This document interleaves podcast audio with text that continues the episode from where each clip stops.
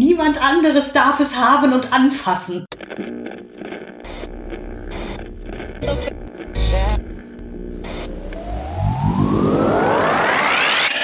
Hell yeah! Hell no!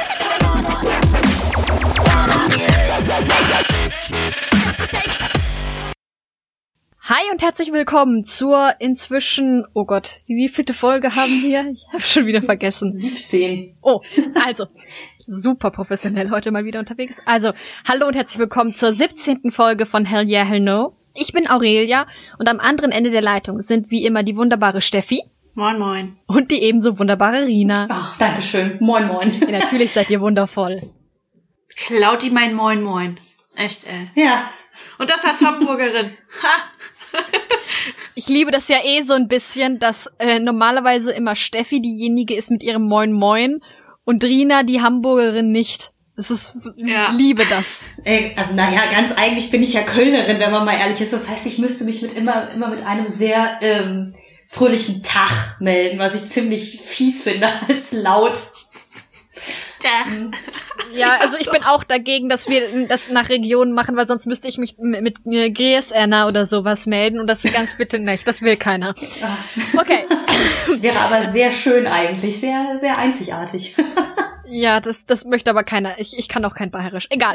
ähm, kommen wir zum Thema unserer Folge, um jetzt mal wieder seriös zu sein. Und zwar, wir haben euch auf Twitter gefragt, welchen Film wir denn mal in euren Augen so in puncto Storytelling und so weiter besprechen sollten. Und ihr habt uns tatsächlich ein paar sehr, sehr schöne Beispiele und Vorschläge geliefert. Vielen lieben Dank dafür. Und einer der Vorschläge war der neueste oder vielmehr der letzte Mad Max Film, Mad Max Fury Road. Und ähm, wir haben uns tatsächlich dann für den entschieden und haben jetzt beschlossen, dass wir uns heute ausgiebig in unserer da unsere Stunde mal darauf verwenden, so ein bisschen, ja, über diesen Film zu plaudern, was daran interessant ist, was weniger interessant ist und was man daraus ziehen kann oder auch nicht oder was an Storytelling da so drin steckt. Vielleicht jetzt gerade mal kurz ein paar so Rahmeninfos zum Film selbst.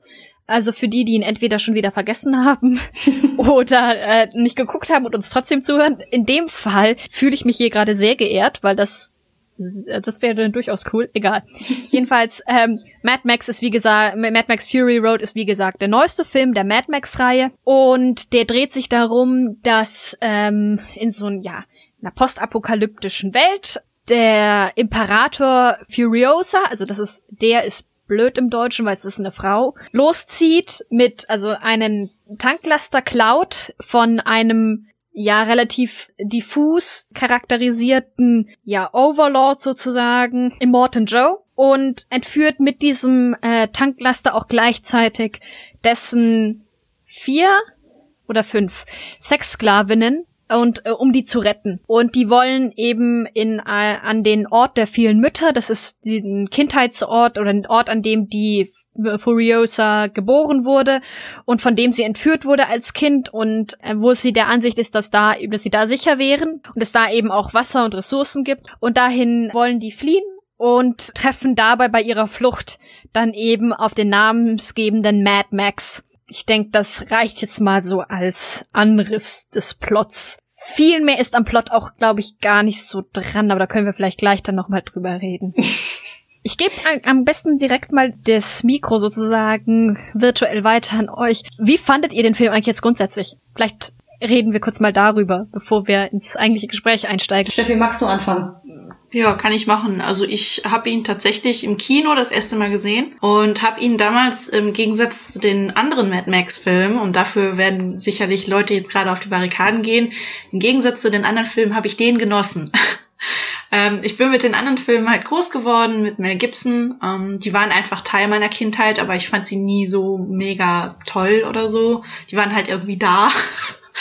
und sind so vor sich hingedümpelt. Und ich sag mal, viel mehr Potenzial gemessen an dem Rest meines Lebens hat jetzt wahrscheinlich auch nicht Fury Road, macht es aber cinematografisch weitaus besser, wenngleich das Drehbuch ungefähr die gleiche Tiefe hat wie die alten Filme. Aber in Kombination mit einer wesentlich besseren Cinematografie und meiner Ansicht nach sehr cool choreografierten Action-Szenen, die einfach mal schön überspitzt sind und tatsächlich noch mit dem Hauch von Frauenpower, mit ein paar Klischees, aber auch ein paar Nicht-Klischees gemischt, ist es dann überraschend gut für mich geworden. Ja, dem könnte ich mich eigentlich anschließen. Ich, ich versuche geradezu, mich daran zu erinnern, was so meine allererste Erinnerung an diese Reihe Mad Max ist, weil für mich war das ganz viele Jahre lang irgend so komischer, uralter Postapokalypse-Streifen, der auf Kabel 1 nachts um 1 läuft, weil am besten an einem Mittwoch weil den eh keiner mehr gucken will, so in etwa.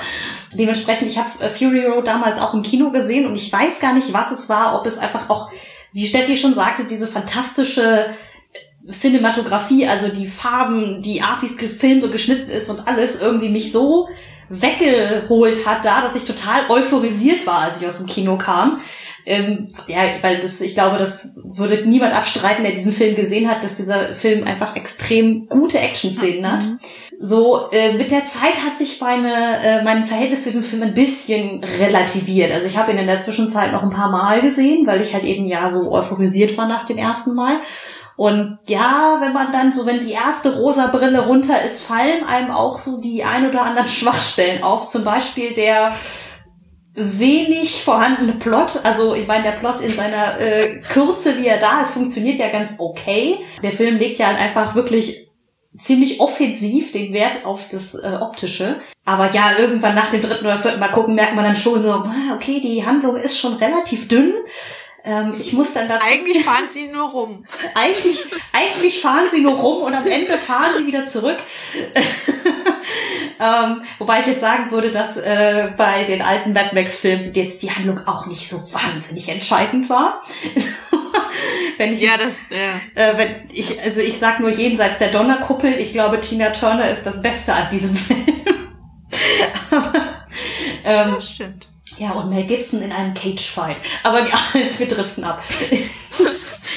ähm, dementsprechend, ja, ist es so, je, je häufiger ich diesen Film gucke, desto mehr habe ich immer so äh, Momente. Wobei, trotz allem für mich Imperator Furiosa, wie Aurelia sie ja schon vorgestellt hat, wenn es die in diesem Film nicht gäbe, wäre der wahrscheinlich in meinen Augen durchgefallen. Die ist einfach ja. für mich weiterhin das Beste an diesem Film. Ah, ja. Doch.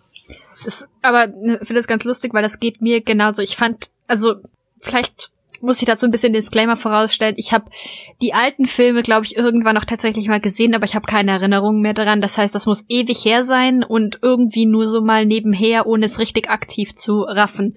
Und ich habe Mad Max, also den, oder Fury Road jetzt dann tatsächlich auch nicht so wirklich auf dem Schirm als etwas gehabt, das mich interessieren könnte, als er ins Kino kam und habe dann erst irgendwann später das Ding auf Netflix gesehen, das in erster Linie auch nur wegen dem Hype drumherum gesehen und weil da eben so viel in der Presse gefühlt oder in meiner Wahrnehmung, vielleicht war es auch nur meine Bubble, so oft da das sozusagen die feministische Komponente gelobt wurde. Und dann habe ich den Film geguckt und habe hab ihn gesehen und fand so, ja, Furiosa rettet vieles an diesem Film aber abgesehen davon, ja, es sieht cool aus, auch richtig, aber abgesehen davon, ah, ist es jetzt nicht so etwas, was mich irgendwie großartig berührt. Es war jetzt sogar tatsächlich so True Story und ich werde dafür, so weiß nicht, ob ich dafür gesteinigt werde, aber ähm, ich habe, als ich ihn jetzt gestern Abend nochmal für den Podcast geguckt habe, bin ich tatsächlich die letzte halbe Stunde dann eingeschlafen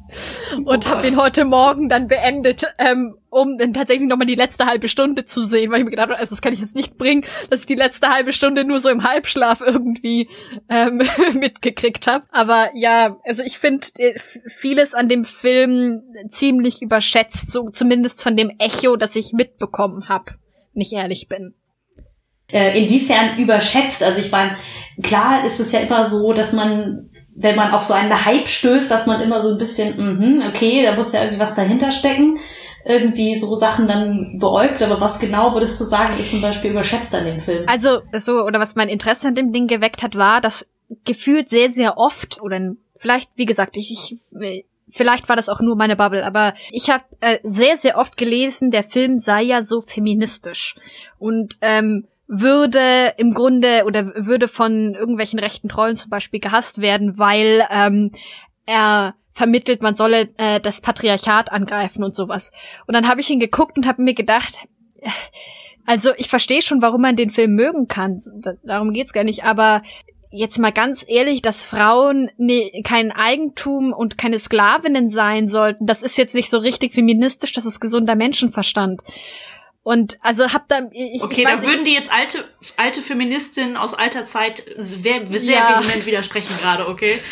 Ich weiß aber jetzt so im Jahr äh, und ich weiß auch wahrscheinlich gibt es irgendwo Tiefen des Internets, in denen das wieder zu einer feministischen zu einem feministischen Anliegen wird, aber ich hoffe noch, dass im Jahr 2018 oder weiß ich, wann ich den gesehen habe, von im Jahr 2017 die Tatsache ähm, oder in unserer Gesellschaft die Tatsache, dass Frauen kein wie alle Menschen kein Besitz eines anderen sein sollten, dass das so ein bisschen Konsens wäre und nicht eine feministische Botschaft. Wenn es Konsens wäre, hätte, glaube ich, der Film keine Trolle abbekommen, würde ich jetzt mal behaupten. Von daher, welcome ah, to stimmt. 2018.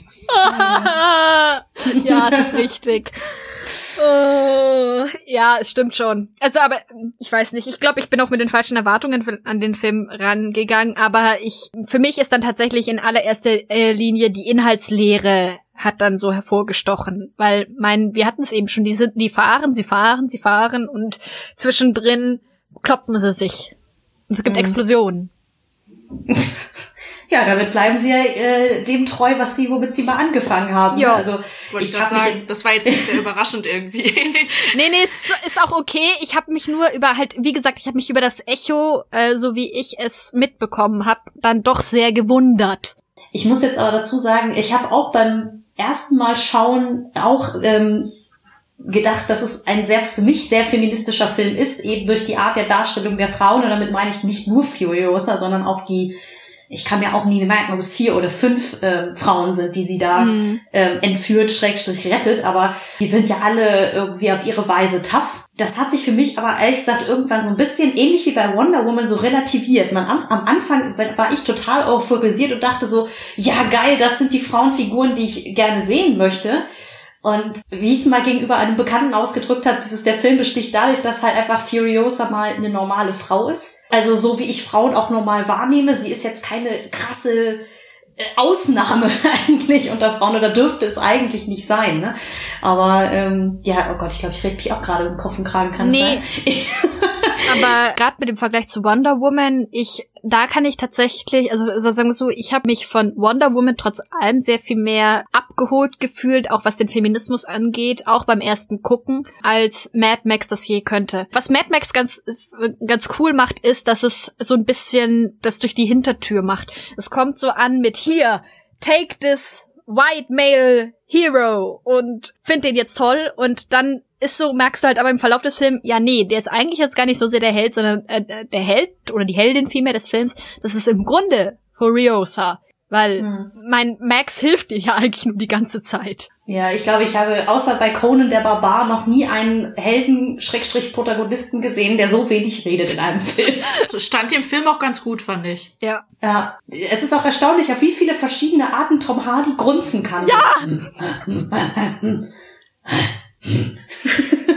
das ist richtig. Also ich finde das auch tatsächlich ganz faszinierend. Also, ähm, aber ja. Ich habe jetzt auch gelesen in der Vorbereitung auf den Podcast, dass offenbar, weil mein, in dem Film passiert ja tatsächlich nicht so viel, aber dass der Film tatsächlich den Bechtel-Test besteht, einfach dadurch, dass halt Max relativ wenig redet und, und insgesamt wenig tut und dann halt die Frauen viel mehr miteinander reden und halt nicht nur über ihn miteinander reden. Das ist durchaus ganz nice. Mhm.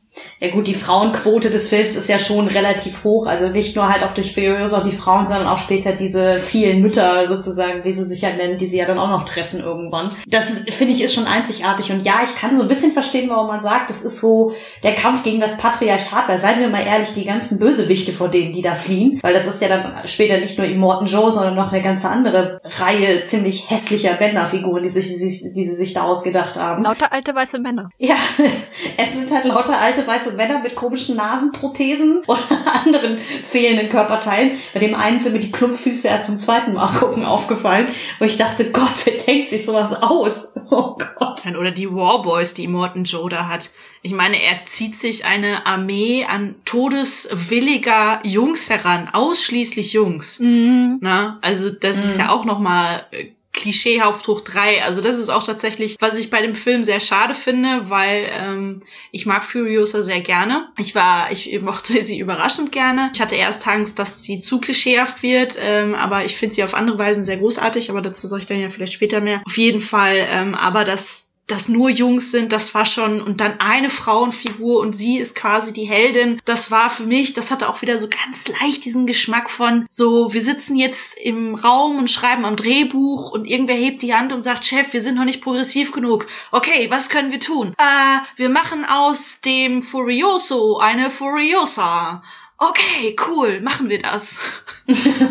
Ja, wobei, also tatsächlich die, die Nummer mit den Warboys, die fand ich tatsächlich relativ cool. In dem Sinne, weil es halt, weil die halt so einheitlich dadurch sind. Die sehen halt wirklich alle gleich aus. Sehen auch alle relativ eklig aus, finde ich. Und das wiederum also, dass die halt so, oder dass jede Individualität bei denen fehlt. Das wiederum fand ich eigentlich einen ganz coolen Kniff. Aber ich fand auch es sehr, sehr auffällig, dass zwar die Frauenquote relativ gut ist, aber kaum eine Frauenfigur außer Furiosa und die eine, die, die Schwangere von den Frauen, äh, so richtig was an Character Development bekommt oder einfach so auch nur vernünftig, halbwegs vernünftig modelliert wird. Sowohl Max als auch die Bösewichte, die diversen, sind da sehr viel genauer modelliert. Und mein, die, die, diese Frauen da, ist sowohl die von dem Clan von Furiosa da, als auch die, die sie da klaut, die sind relativ austauschbar untereinander. Die, also ich könnte auch von keiner einzigen den Namen nennen.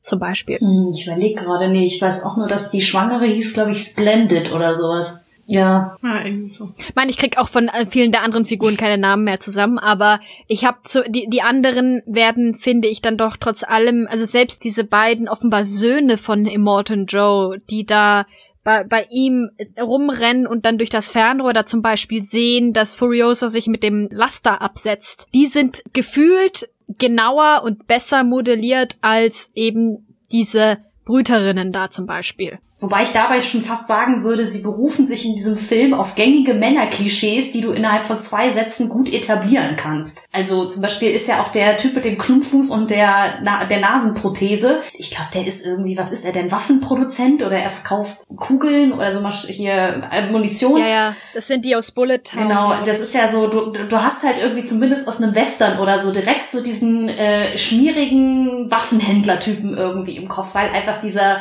Typus Männerfigur einfach auch schon so präsent ist. Bei den Frauen wird's dann halt sehr schnell sehr dünn, das stimmt wohl. Und auch ja, es äh, herrscht eine gewisse Homogenität, so nach dem Motto, die schönen äh, Frauen sind halt da irgendwie in der einen Truppe und die ganzen austauschbaren Boys sind alle dann irgendwie das Kanonenfutter von Immortan Joe, wobei es ja diesen einen gibt, der ja dann quasi überläuft. Äh, Nax heißt er, glaube ich, also N-U-X geschrieben. Aber ja, das ist schon, das ist schon so relativ krasse Schwarz-Weiß-Malerei, vor allen Dingen, weil ich mich auch erst beim zweiten oder dritten Mal gefragt habe. Das sind also du hast einmal Immortan Joe, der anscheinend auch nur Söhne besitzt. Keine Ahnung, ob der seine Töchter erschlägt oder so, man weiß es nicht genau. Aber seine Söhne sind ja jetzt auch nicht gerade äh, mit Schönheit gesegnet. Dann hast du halt irgendwie diese, diese Frauen, die er, ich hab's leider nur auf Englisch gesehen, im Englischen reden sie die ganze Zeit immer von Breeder, also sozusagen wie so, wie so Zuchtstuten, die er sich da ja hält. Und äh, die ganzen, die ganzen Jungs so, ne? Und es wird ja irgendwie klar, okay, sie heißt ja irgendwie Imperator Furiosa, weil sie anscheinend irgendeine besondere Position bekleidet und die Morton Joe sie total abfeiert. Und deswegen ihr ja überhaupt diesen, dieses Fahrzeug anvertraut. Aber warum? Oder womit, womit sie sich diesen Titel verdient hat oder so. Erfährt man ja auch nie. Und vor allen Dingen, warum ist sie der einzige Imperator und warum ist sie vor allen Dingen die einzige Frau, die diese Position bekleidet? Also das ist so, Aber das fand ich genau spannend, dass sie das offen gelassen haben, weil ich tatsächlich ähm, mit meiner Kinobegleitung direkt nach dem Film haben wir das uns nämlich auch gefragt. Also nachdem wir einmal über die Bilder hinweggekommen sind und so, oh mein Gott, das sah alles so geil aus, war das dann so, hm, warum war sie eigentlich, warum saß da kein Mann? Sehr komisch. Und ich sag mal, man kennt ja Charlize Theron und hätte die nicht auch eine Brüterin werden können oder so? Und ähm, dass tatsächlich vielleicht ihre Behinderung eine Rolle spielen könnte. Ne? Also dass sie quasi auf eine mhm. Weise wertlos geworden ist für Immortan Joe, sich aber dann vielleicht in dieser rauen Welt derart behaupten konnte. Sie passt sich ja auch, man passt sich ja vom Äußeren her an die Warboys an, ist aber dennoch ein bisschen anders. Sie ist eben nicht so weiß angemalt wie die oder generell so blass, wie auch immer, weil sie wohl öfter draußen ist, keine Ahnung.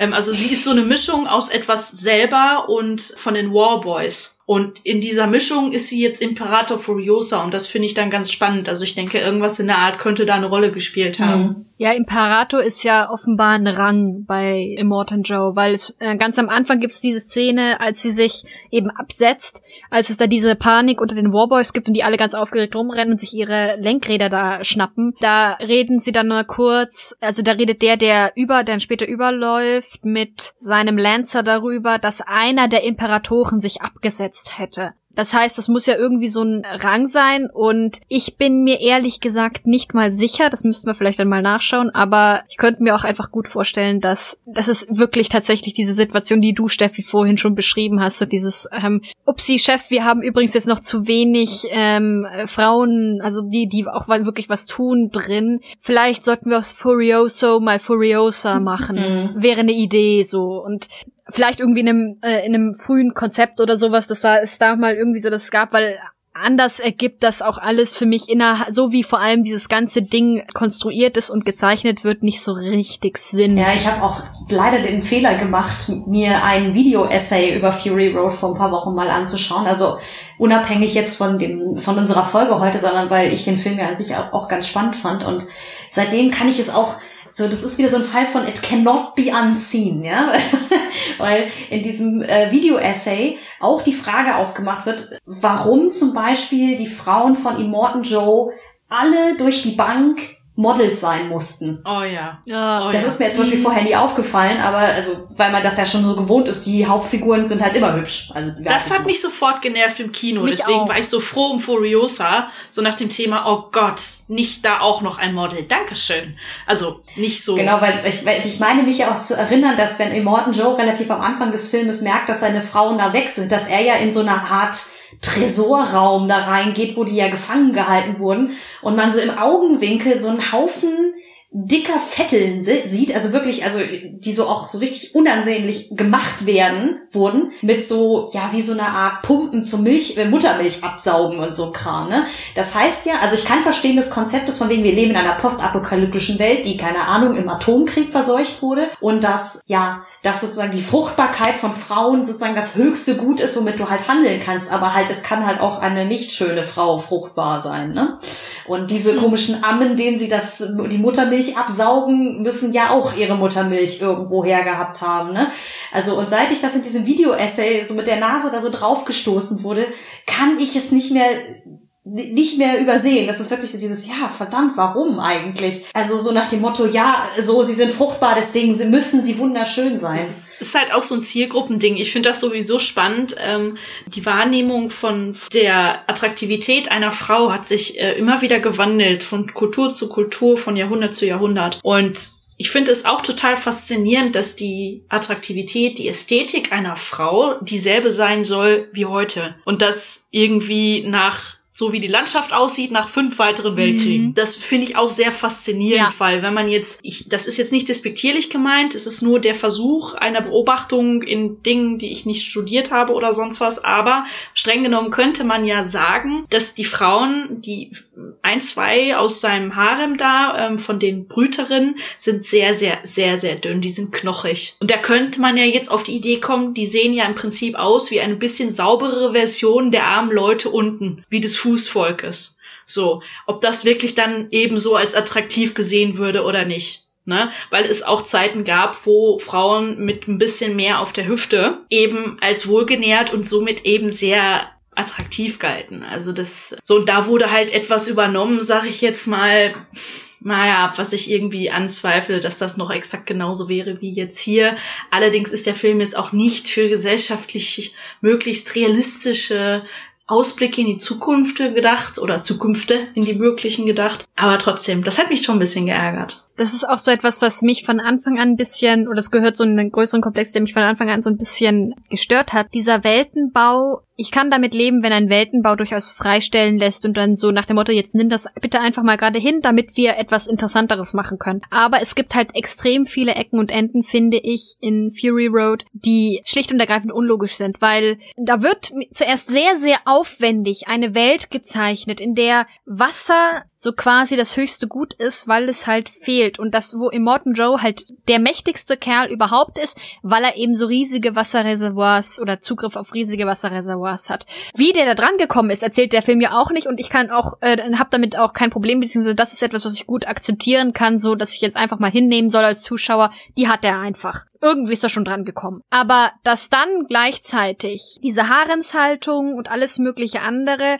vor allem eine Haremshaltung, von der, also die, die auch absolut offenbar ja keine repräsentativen Zwecke hat und alles mögliche so drumherum, dass das jetzt plötzlich dann so, dass so hohe Priorität hat, dass er da Unmengen an Benzin und Gott weiß, was da dafür ausgibt, da den hinterher zu jagen, ist so ein bisschen oder ist so etwas, was mich von Anfang an stutzig gemacht hat, weil es halt das ist Ressourcenverschwendung ohne Ende und das, das ist so etwas, was, was mir sofort sauer aufstößt, wenn eben weil, weil, weil es widerspricht im Grunde dem, äh, dem Weltenbau, den der Film die ganze Zeit selbst versucht zu etablieren, nämlich Ressourcen sind knapp, keiner hat irgendetwas, deswegen kämpfen alle miteinander. Ich sehe das tatsächlich als Symptom von etwas, was erzählt werden soll, ehrlich gesagt. Ich finde genau das gut. Das ist nämlich tatsächlich der Wahnsinn der Machthaber, der sie das tun so. lässt. Genauso ist es absoluter Ressourcenverschwendung. Nicht nur das mit dem Benzin für ein paar Frauen, sage ich jetzt mal ganz böse, die ja vielleicht vielleicht von woanders auch herbekommen könnte. Ich weiß nicht, wie er an die überhaupt gekommen ist, aber egal. Aber zum Beispiel dieses mit dem Wasser.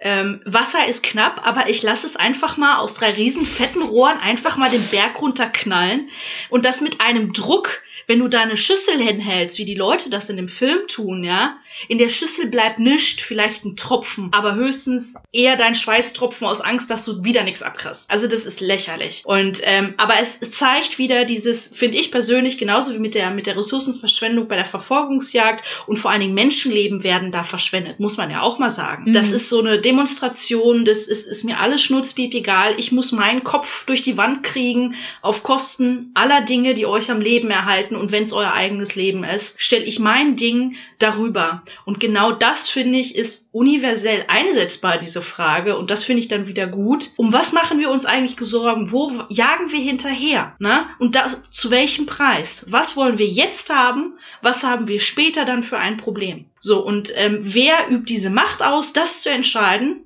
Über die Köpfe der meisten Menschen hinweg. Mit Zugriff auf zu viele Ressourcen.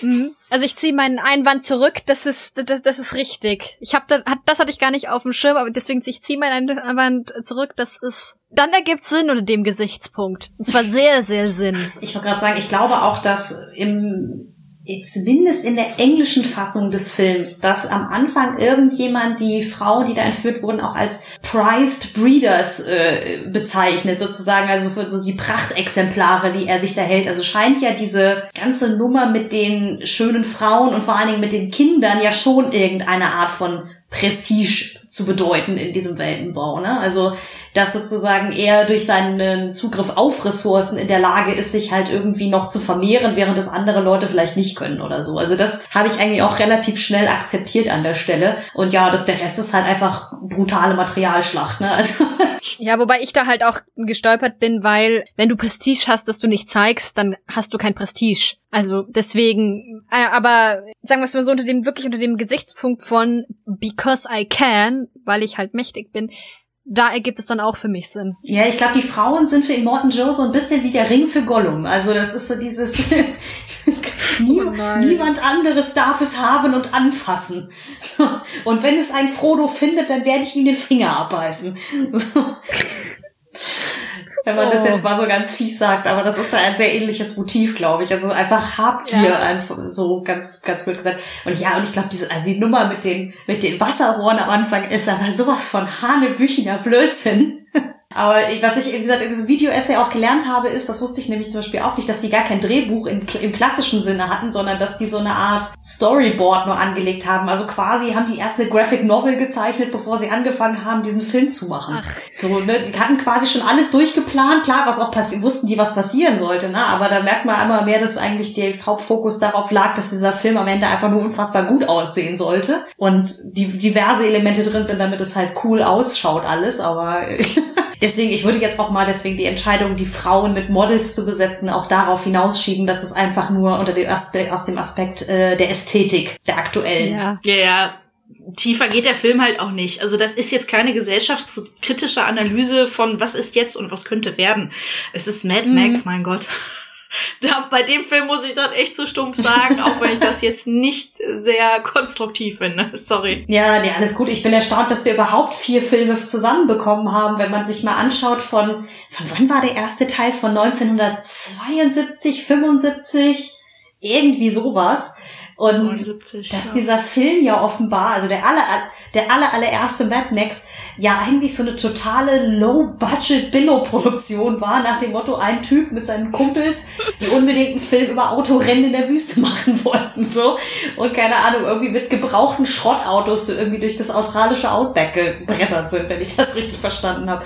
Also dafür ist es schon erstaunlich, dass sie dafür so viel Budget für so einen vierten Teil noch bekommen haben. Also Respekt. Es war halt sehr erfolgreich, ne? Ja, ja, aber trotzdem merkwürdig. Ich meine, klar, von das heutigem Standard darfst du das eh nicht vergleichen, ne? Aber das ist so, ich finde es eigentlich eine sehr kuriose Geschichte, dass das mal so ein totaler Low-Budget-Film war. Ja, sagen wir es mal so, dieses mit den coolen Bildern. Einmal wandelt sich das natürlich von Publikum zu Publikum, ganz normal. Und das funktioniert halt immer. Also mein, wie gesagt, ich war von Mad Max weitgehend underwhelmed, aber also von Fury Road weitgehend underwhelmed, aber das sieht halt, also diese Action-Szenen und wie das choreografiert ist, das ist schon, kann man gucken. Also das hat mich mehr, das hat mich mehr über, über den Plot hinweggetröstet, als es der Hobbit jemals ansatzweise hätte schaffen können. Und der Hobbit hatte auch sehr tolle Landschaften, ja. Und ah, ganz toll, ja. Über, über den Hobbit breiten wir die, den Mantel der Schande und des Schweigens. Ja, ja aber ich, ich muss mir gerade eher vorstellen, wie das wohl ausgesehen hätte, wenn äh, George Miller, der ja, glaube ich, der Regisseur von Fury Road gewesen ist, wenn der den Hobbit verfilmt hätte. Hm. Also ich will ja nicht sagen, aber dann wäre Legolas auch wieder aufgetaucht und hätte wahrscheinlich erstmal Bilbo in den ersten zehn Minuten erstochen oder sowas. I don't know. es wäre auf jeden Fall nur ein Film geworden. Ja, definitiv. ja, definitiv, ja. Und er wäre genauso hübsch an anzusehen gewesen. Jede Wette. So, weil das mit den Bildern können beide. auf ihre Weise.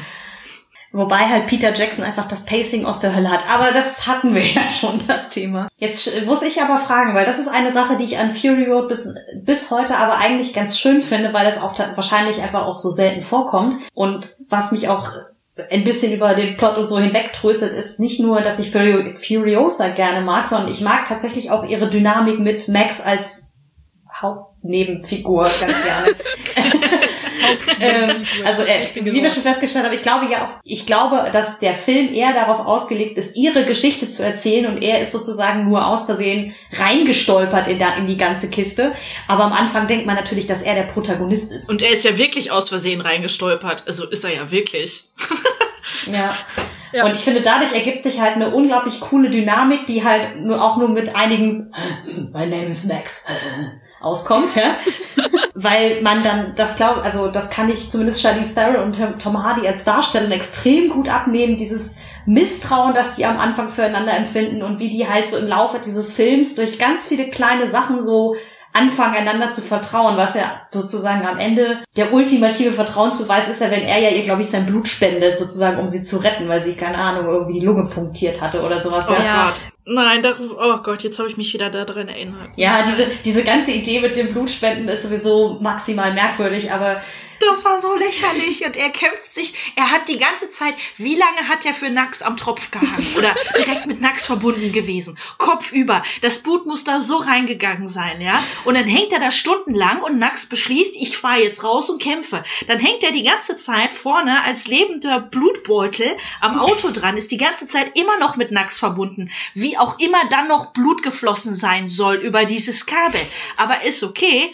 Und dann kämpft er danach einfach mal so eben hingegen Furiosa, ihm ist überhaupt nicht schwindelig, schlecht, er ist überhaupt nicht irgendwie blutärmer als vorher, alles cool. Und später dann dasselbe. Furiosa geht es so schlecht, dass sie Blut gespendet bekommen muss.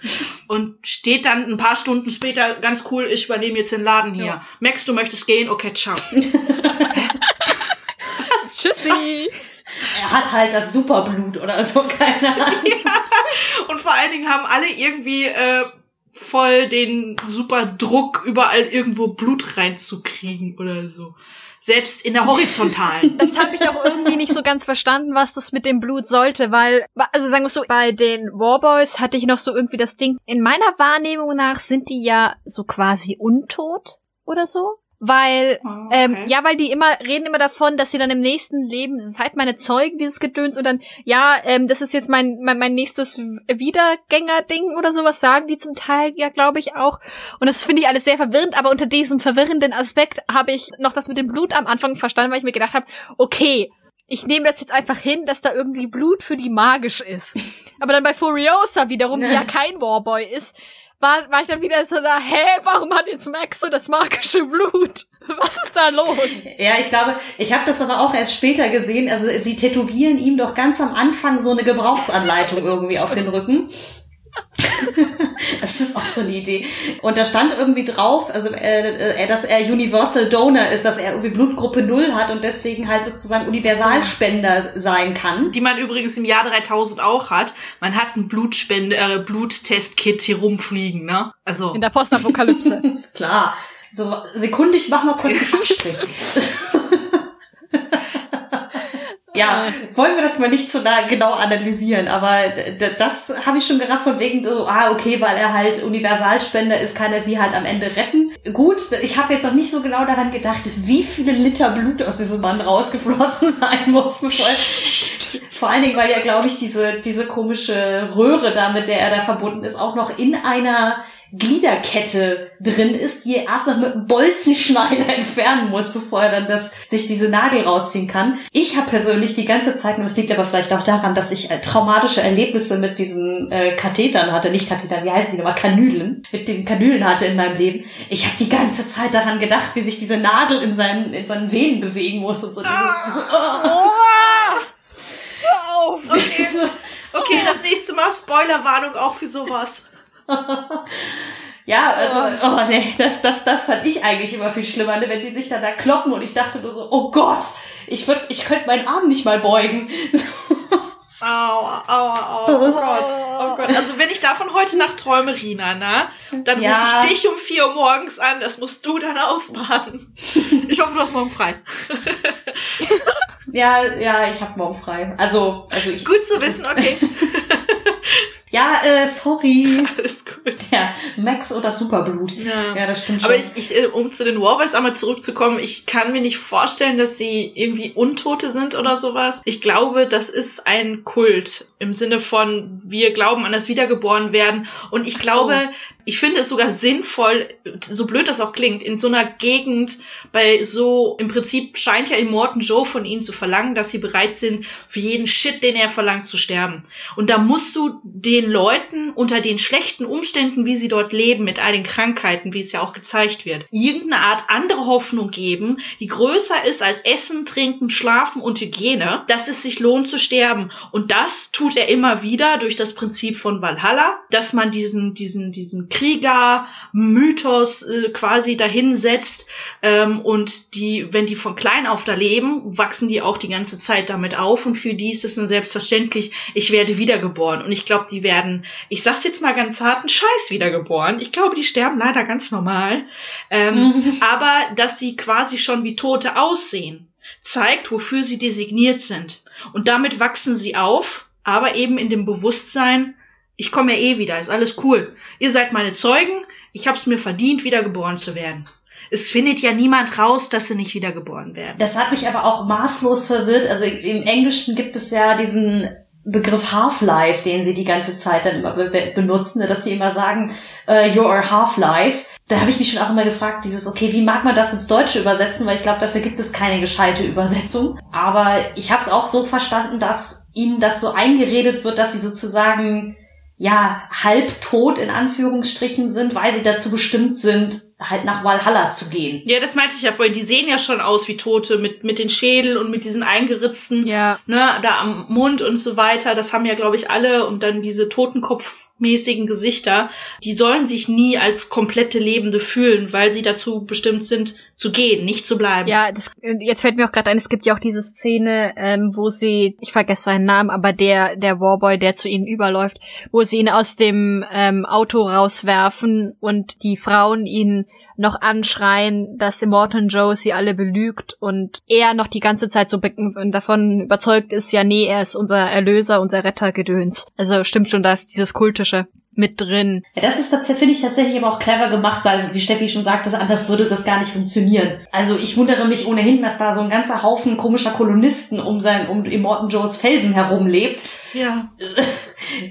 Äh, vor allem die ganzen zahnlosen Vetteln, die sie da gefunden haben, Männlein wie Weiblein, die dann da halt für drei Tropfen Wasser Ich leben. verstehe vor allem nicht, was äh, Immortan Joe davon da hat oder was da die Dynamik dahinter sein soll, weil es wird irgendwie, sie werden als existent beschrieben, aber die entscheidenden Ressourcen kriegt er ja offenbar von anderen Leuten wie ihm und nicht irgendwie von denen. Deswegen, ich, ich vermute mal stark, dass da irgendwie theoretisch dahinter stehen müsste, dass die, keine Ahnung, irgendwie auf den Feldern oder irgendwas für ihn arbeiten, aber es, äh, ja, das ist etwas sehr diffus. Ich glaube, deswegen fand ich auch das Ende so ein bisschen unbefriedigend, mal abgesehen davon, ich meine, ich habe es da natürlich hingenommen, weil irgendwie machte es im Kontext des Filmes Sinn, dass sie dann irgendwie ja diesen Ort der vielen Mütter suchen, ihn nicht finden und dann sagen, hm, hier ist ja drumherum irgendwie dann doch nichts mehr, dann fahren wir halt zurück und übernehmen sozusagen den Laden. Was ich dann halt schade fand, war, sie übernehmen den Laden und das Einzige, was man aber sieht, ist, dass Fu- Furiosa auf diesem komischen Lift nach oben fährt und dann ist der Film zu Ende. Also ich hätte einfach gerne ein bisschen mehr von dieser komischen Zitadelle oder was das da ist gesehen, weil irgendwie fand ich ja dieses ganze Konstrukt ganz spannend, was sie da aufgebaut haben, aber es sollte wohl nicht sein. Ich auch. Vor allen Dingen das einzige Grün, was ich da gesehen habe, war obendrauf. Was bedeutet, sie müssen ein krasses Bewässerungssystem haben. A, um das hochzubringen und B, damit das aus diesen Rohren auf halber Höhe mit einem derartigen Druck rausschießt. Hm. Also da habe ich auch gedacht, so, hm, was ihr nicht alles könnt, krasse Wassersysteme, dann das Schloss wie von einer Bank irgendwie mitten in den Felsen reinbauen. Wow, Hm. wow. Ja, es ist auch insgesamt, das war so ein bisschen was, was ich irgendwie schade fand, weil ich habe mich halt in dem Moment, also mir ist klar, das ist eine Heldenreise von Furiosa halt und die Heldenreise sie sieht halt vor, dass die, dass du irgendwann dein Ziel erreichst und dann stellst du fest, ach, das ist doch alles ganz anders und dann drehst du wieder um und gehst nach Hause zurück und bist ein anderer Mensch. Aber ich fand's halt doch ein bisschen sehr schade, dass dann halt mein, diese Frauen aus diesem Clan da, die müssen ja da auch irgendwie die letzten 20 Jahre in dieser Wüste überlebt haben. Und selbst wenn wir jetzt mal sagen, es ist erst in den letzten Jahren besonders schlimm geworden, dass da rundherum gar nichts mehr ist, die müssen ja auch die letzte Zeit irgendwie da überlebt haben. Mein, die paar Leute mehr, das hätte jetzt eigentlich keinen großartigen Unterschied machen sollen. Ich habe dann auch nicht so richtig verstanden, warum drehen sie jetzt um, abgesehen davon, dass halt die Heldenreise es so will. Das war auch so ein bisschen schade, sagen wir es mal so. The plot said so. Ja, ich meine, ich kann es auch verstehen. Also ich kann das auch bei so einem Film wie Mad Max, der da halt einfach viel über Bilder funktioniert, kann ich das auch einfach akzeptieren. Okay, das Plotschema will jetzt halt einfach, dass ihr zurückgeht. Okay, dann geht's zurück, macht's. Aber ich habe halt eben auch trotzdem, also es, es war halt schon so ein bisschen strange, als ich's gesehen habe. Sagen wir es mal so. Mhm. Ja, vor allen Dingen, also sagen wir mal so, wenn halt der Film Fury Road in einem Vakuum existieren würde, hätte ich sogar noch akzeptiert, wenn sie gesagt hätten, okay, diese komische Zitadelle ist wirklich das einzige, der einzige lebensfähige Ort im Umkreis von, keine Ahnung, 500 Meilen. Äh, aber eben weil es ja schon Vorgänger gibt, weiß man ja, dass es da auch irgendwie andere Siedlungen geben muss. Also Es wird ja auch vor allem schon innerhalb äh, von Fury Road erzählt, dass es andere Siedlungen gibt. Und ich habe dann nicht so richtig verstanden, warum sie nicht woanders hinfliehen, abgesehen eben von der Plot will es so. Also, ja, kann man schon machen.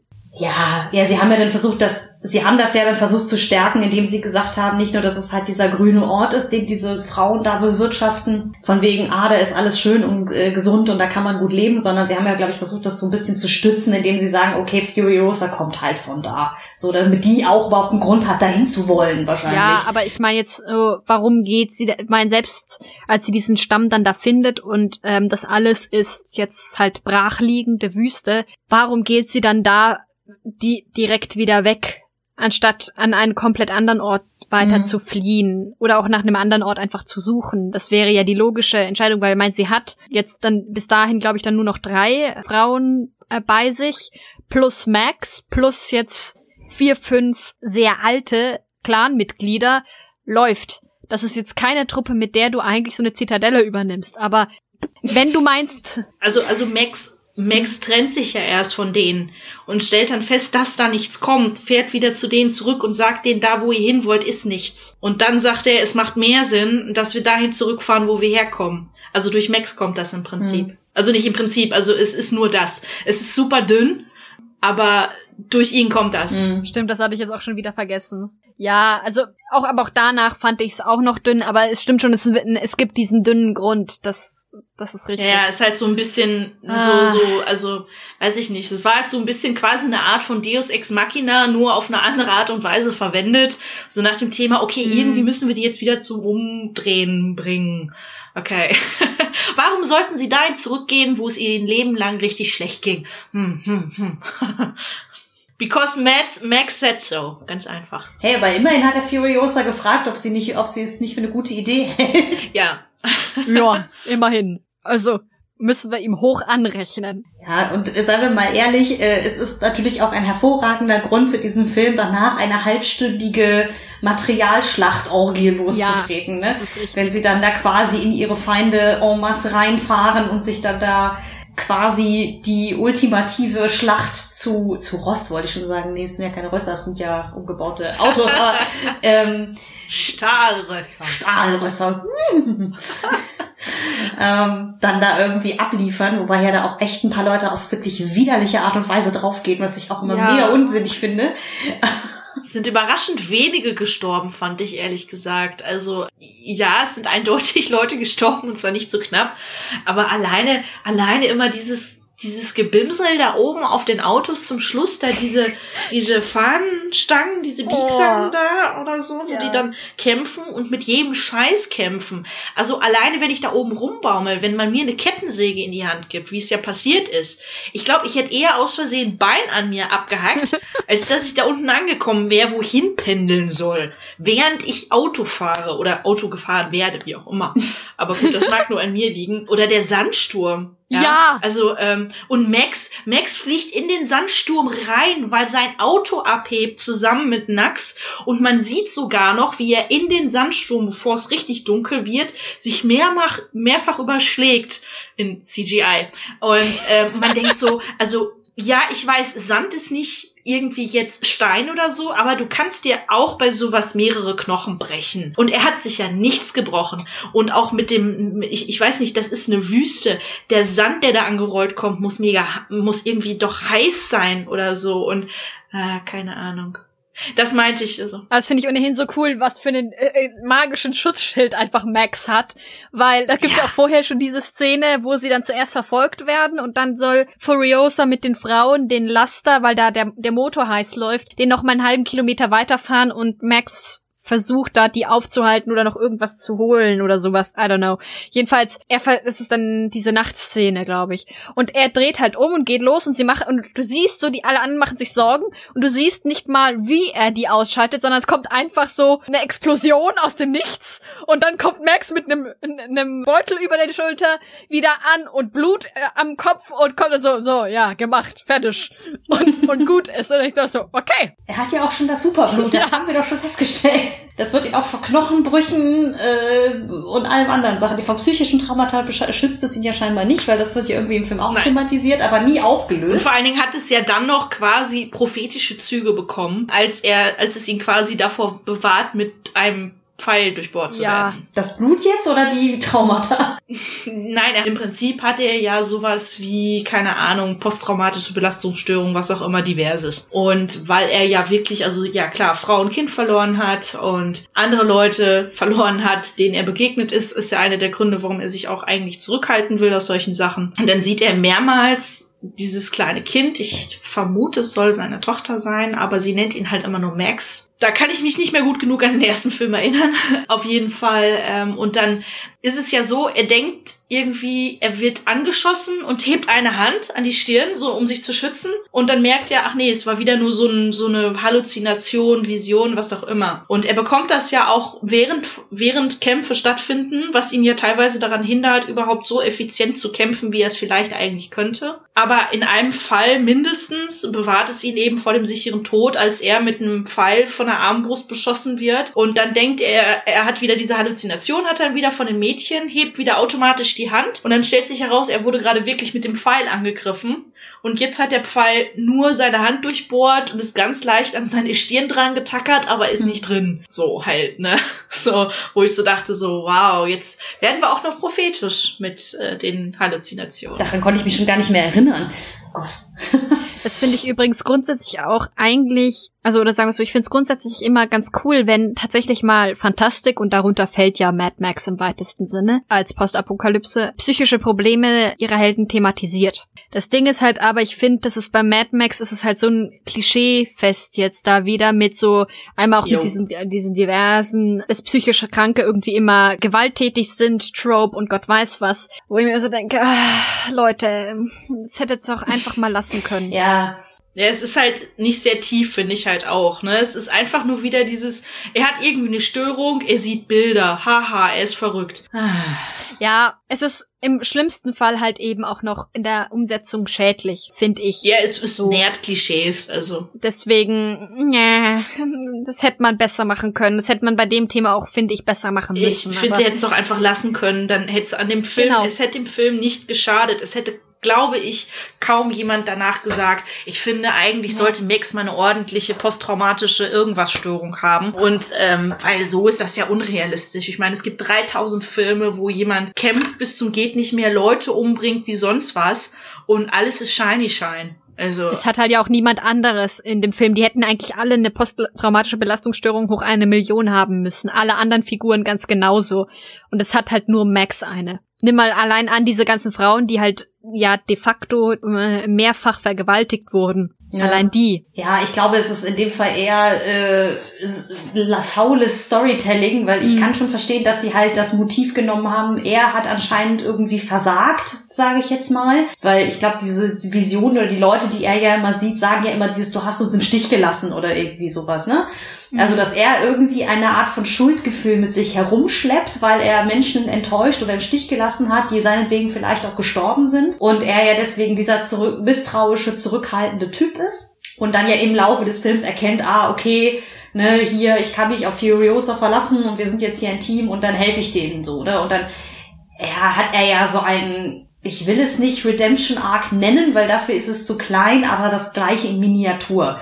So, Ja, das finde ich jetzt ja. von, von der, von der Idee her gar nicht so blöd, aber die Darstellung ist halt recht faul, ne? Also ich sag mal Ja. so, wahrscheinlich hätte man halt, wenn man ihm diese Visionen nicht gegeben hätte, hätte man ihn halt einfach mehr reden lassen müssen, weil man es sonst, weil man es sonst nicht erfahren hätte oder so. Also, keine Ahnung. Ich weiß es nicht. Aber ja, stimmt schon. Das ist so, mm, ja, es war so dieses, wie können wir das jetzt möglichst schnell irgendwie unter, äh, so unterbringen oder so. Vor allen Dingen, weil es ja auch keine eindeutige Szene am Ende des Films gibt, wo du weißt, so als Signal, ah, jetzt ist seine, hat er irgendwie diese Visionen nicht mehr oder sowas. Also kann ja sein, dass er da wegreitet von dieser komischen Zitadelle, äh, wegreitet, da wären wir wieder, wegfährt, aus seinem Stahlrost. auf seinem Stahlrost da wegreitet in die Wüste und dann weiterhin irgendwie von Albträumen oder so verfolgt wird. Ne? Es, also kann natürlich sein, dass ich jetzt gerade mega Gedächtnislücke habe, glaube ich aber nicht. Nö, Das endet mit Furiosa, die hochfährt. Ja, also das, ja, am Anfang ist es halt super prominent. Der sieht dieses Mädchen relativ oft und dann ab so, ich glaube, der Hälfte des Films oder so ist das überhaupt nicht mehr Thema. So. Also das ist schon auch etwas in inkonsequent vielleicht. Also so gegen Ende kommt's noch ein paar Mal, aber viel, viel seltener als am Er ist Anfang. halt immer dann conveniently davon beeinträchtigt, wenn der Plot das gebrauchen kann. Mhm. Nicht mehr und nicht weniger. Und das ist halt. Leute, es hätte nicht sein gemusst. Ja, ich glaube, nur wenn sie das halt gar nicht gemacht hätten, dann wäre halt Max echt äh, langweilig wie ein Stück Alufolie. Also Ist er doch so Nicht- auch schon. Also jetzt mal ganz ehrlich, äh, ich habe beim äh, beim Gucken so äh, so gegen Ende mir dann auch irgendwann gedacht, ja, so ganz ehrlich, wer braucht denn eigentlich Max? Niemand. Und das ist jetzt gerade, ich finde das sehr schön, dass wenn wir über, äh, dass ich diesen Satz sagen kann, wenn wir wieder über einen Film reden mit einer tollen weiblichen Protagonistin. Niemand braucht Max, weil Max halt wirklich, der, der, der ist ja wirklich nur so ein Plot-Device, um, um zu kämpfen, um eben die Warboys da auf Abstand zu halten und das war's dann. Sehr viel Inhalt hat der ja nicht. Das Character Development kriegt Furiosa ab. Also vor allem. Ja, das sind halt in der Tradition der Filme geblieben, meiner Ansicht Ja, nach. Also Ist ja auch okay. das äh, ja fällt auf, aber ich habe es jetzt auch nicht erwartet, ehrlich gesagt. Ich glaube, ich hätte mich erschlagen gefühlt, wenn er zehn Sätze mehr gesagt hätte. Ich finde es, aber dafür könnte man eben auch, finde ich, sehr gut argumentieren, diese, wie ich finde, unglückliche Darstellung von äh, psychischer, äh, von psychischen Problemen ähm, im Allgemeinen, die hättest du auch einfach streichen können, der Film hätte nichts verloren. ja, das haben wir ja gerade schon gesagt. Genau, nee, ich meine nur Okay, deswegen achso, ich kannst dachte, wir hatten das jetzt. Nee, ich finde nur, Okay. das ist so ein, so ein Argument auch nochmal, was du dafür benutzen kannst für diese Aussage. So. Ja, ach du, psychische Krankheiten oder wie auch immer sind ja immer noch so ein Thema für sich. Also wenn es jetzt kein Film ist, der sich ausschließlich damit befasst Ja. oder so. Aber sagen wir es mal so, ähm, Ah. ich finde es tatsächlich ganz interessant, dass Mad Max, den ich insgesamt äh, als inhaltsleer bezeichnen würde als Film, doch trotz allem dann doch uns so viel Redematerial gibt, ist halt eben doch ein bisschen mehr Fleisch an diesen Knochen, als so, oder als ich so auf den ersten Blick bei dem Film, als ich ihn das erste Mal gesehen hätte, auch gedacht hätte. Ja, er hat halt wirklich trotz allem wahnsinnig viele Facetten. Ne? Das ist, ich glaube, immerhin trotz die mangelnde Tiefe äh, gleichen sie mit Breite aus sozusagen. Ne? Also statt dass sie sich auf eine Sache konzentriert haben, sind da so ganz viele kleine Sachen drin, die sie so reingeworfen haben an Ideen und die, wenn sie auch nicht da wären, diesen Film wirklich komplett blutleer hinterlassen würden. Deswegen, aber ich glaube, deswegen habe ich auch mittlerweile so ein ambivalentes Verhältnis zu diesem Film. Brennt euch dann noch etwas äh, auf dem Herzen zu diesem Film? Weil ansonsten haben wir hier, glaube ich, auch einen schönen Schlusspunkt. Ich hätte jetzt nur noch sonst gefragt, wie man es schafft, in der Postapokalypse so schöne knallrote Haare zu haben. Das habe ich mich auch gefragt. Das habe ich mich auch gefragt. Weil die Haarfarbe war sowas von nicht echt. So den Farbtopf gefallen. Ja, ähm, das ist, war, war mir auch ein Rätsel. Die ist mal kurz zur DM gefahren. Ich lasse diese äh, äh, Frage schön am Ende stehen, weil das, das äh, äh, und leite zu, rüber zu äh, unserer Abschlussfrage. Ach, Queen of Überleitungen. Eigentlich nicht, aber egal. Und zwar, ich habe mir, äh, meine Frage ist heute eigentlich relativ simpel. Zumindest finde ich, dass, dass mein äh, äh, ne, mit der Antwort, die ich mir darauf schon überlegt habe, dass es relativ simpel ist. Und zwar, wir haben jetzt über Postapokalypse die ganze Zeit geredet. In welcher fiktionalen Postapokalypse denkt ihr, dass ihr es überleben würdet? Zumindest eine Weile. Das ist einfach. In welcher Postapokalypse? Ich, ich lasse euch mal den Vortritt. Ich bin mir gerade noch nicht sicher. So wie immer. Okay, dann sage ich Postman von Kevin Costner und mit Kevin Costner. Und wer diesen Film noch kennt und ihn drei Stunden lang ausgehalten hat, herzlichen Glückwunsch. Ja, weil da ist tatsächlich zwischendurch sind ganz schöne Darstellungen drin. Also ähm, klar gibt es auch schlechte Menschen da drin, aber das ist so ein Stadium von postapokalyptisch, was mir gut gefällt. Es ist nicht in der Wüste, sondern spielt im alten Amerika und du hast halt viele schöne Landschaften und Seen und Berge und Wälder und das finde ich schön. Aber so eine Postapokalypse, ach, Postapokalypse, Postapokalypse, die so in der Wüste spielt. Also da wäre ich bestimmt, ich weiß nicht, so nach drei oder vier Stunden tot, glaube ich. Ja, einfach nur aufgrund des Jammerns, dass es mir zu heiß ist. Ja, ich wäre, ich würde gerade sagen, ich wäre, glaube ich, verdurstet. Einfach als trockenes Stück Leder am Straßenrand zusammengebrochen oder so. Ja, die Postapokalypse, ich weiß gar nicht, ob ich so lange darin überleben könnte, aber ich würde es gerne versuchen.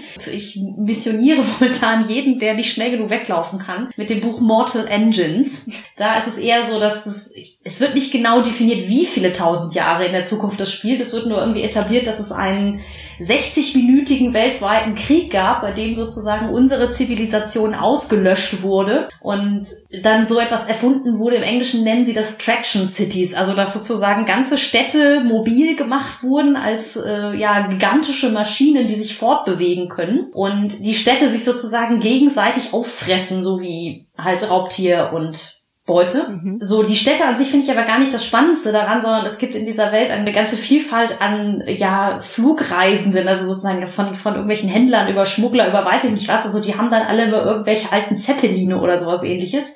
Also zumindest stelle ich es mir als Zeppelin vor, weil es ist irgendwie postapokalyptischer Steampunk, was ich glaube ich selber völlig widerspricht, aber egal.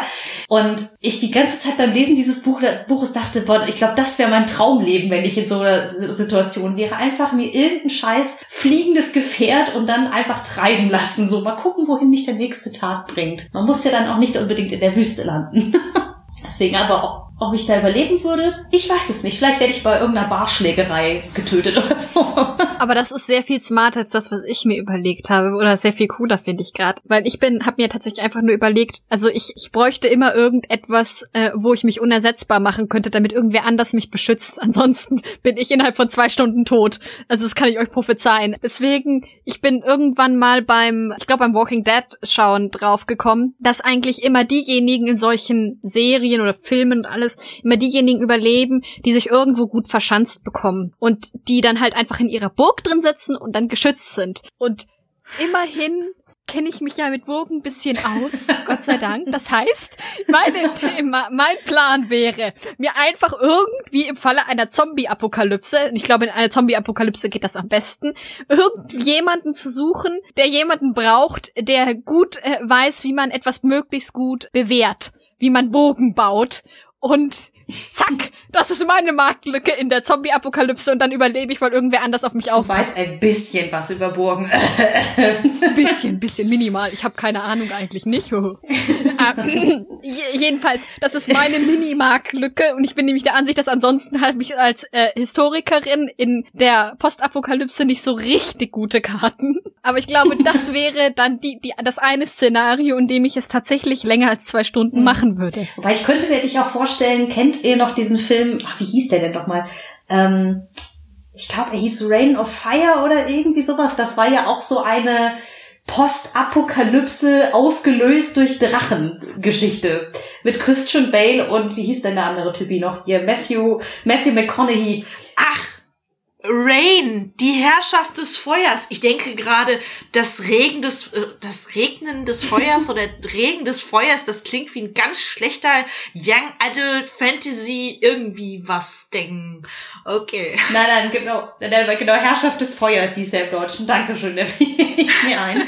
Nee, aber äh, da fand ich das nämlich auch ganz süß, weil das ja irgendwie, ich glaube, es spielt in England und da verschanzt sich nämlich dann auch so eine ganze Truppe an Überlebenden in so einer Burg. Daran musste ich gerade denken. Und die erzählen dann immer ihren Kindern irgendwie die Geschichten von alten Fantasy- und Science-Fiction-Filmen, spielen sie dann als Theaterstücke nach und so eine Oh, wie Geschichten. cool. Also das wäre, das wäre auch eine sehr schöne äh, Marktlücke für Ja. Aurelia, glaube ich. Einfach in der Burg hocken und die ganze Zeit äh, Dragon Age erzählen. Ist ja auch wirklich so. Ich weiß ja hier rundherum überall, wo die Burgen sind. Ich weiß ja überall, wo die nächsten Burgen in Unterfranken sind und ich weiß, wo ich die, welche besser und welche schlechter sind. Das heißt, im Fall einer Zombie-Apokalypse bin ich auf der Stelle irgendwo da und verschanze mich. Also, und dann, und dann laber ich nur noch über Dragon stumpf Age. das nächste Gefängnis ansteuern. Das ist auch eine Idee. Aber ich weiß nicht, wo das nächste Ja, Gefängnis das habe ich auch ist. nur Walking Dead. Das war für mich die schönste Zeit im Walking Dead. Also, naja, die schönste Zeit ist da nie, aber ähm, ähm, das war so die einzige Zeit, wo ich gedacht habe, oh ja, ich glaube, da könnte ich, da hast du quasi Auslauf. Also du bist nicht irgendwie in einem Kämmerlein gefangen und draußen klopfen die Zombies, sondern du kannst drinnen rumlaufen und okay, zwischendurch, damit es nicht zu viel werden, okay, ist blöd, aber gehört halt dazu. Aber wo die dann anfingen, so mit Garten und sowas in die Richtung und so, da ähm, wusste ich gleich, das bleibt nicht mehr so lange, das ist viel zu idyllisch, Ja. weil das wird mir gefallen. Ja, dachte ich mir auch. Aber schön, da haben wir ja doch ähm, ein paar nette Antworten auf die Frage. Brennt euch noch irgendetwas auf der Seele? Ich bin zufrieden. Alles gut. Ich gucke heute Nacht noch mal, je nachdem, was ich träume. Rina?